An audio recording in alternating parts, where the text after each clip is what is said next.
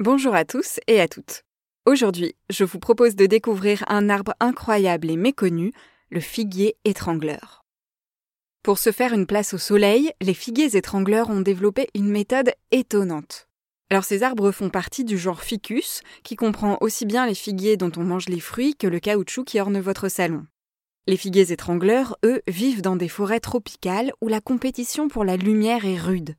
Pas question pour eux de commencer leur vie de manière classique, au sol, et de prendre le risque de ne jamais se réchauffer aux indispensables rayons du soleil. Du coup, ils produisent de délicieux fruits, dont raffolent les oiseaux et les singes.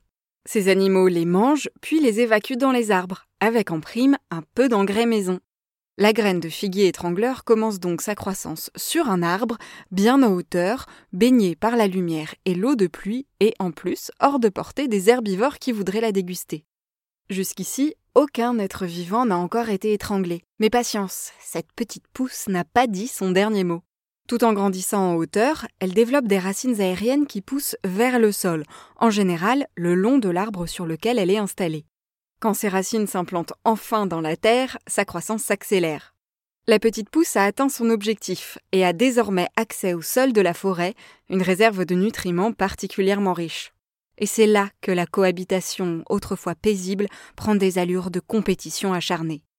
La croissance des racines du figuier autour de l'arbre qui l'accueille enserre son tronc et l'empêche de grandir. Son feuillage lui cache aussi la lumière indispensable à son développement.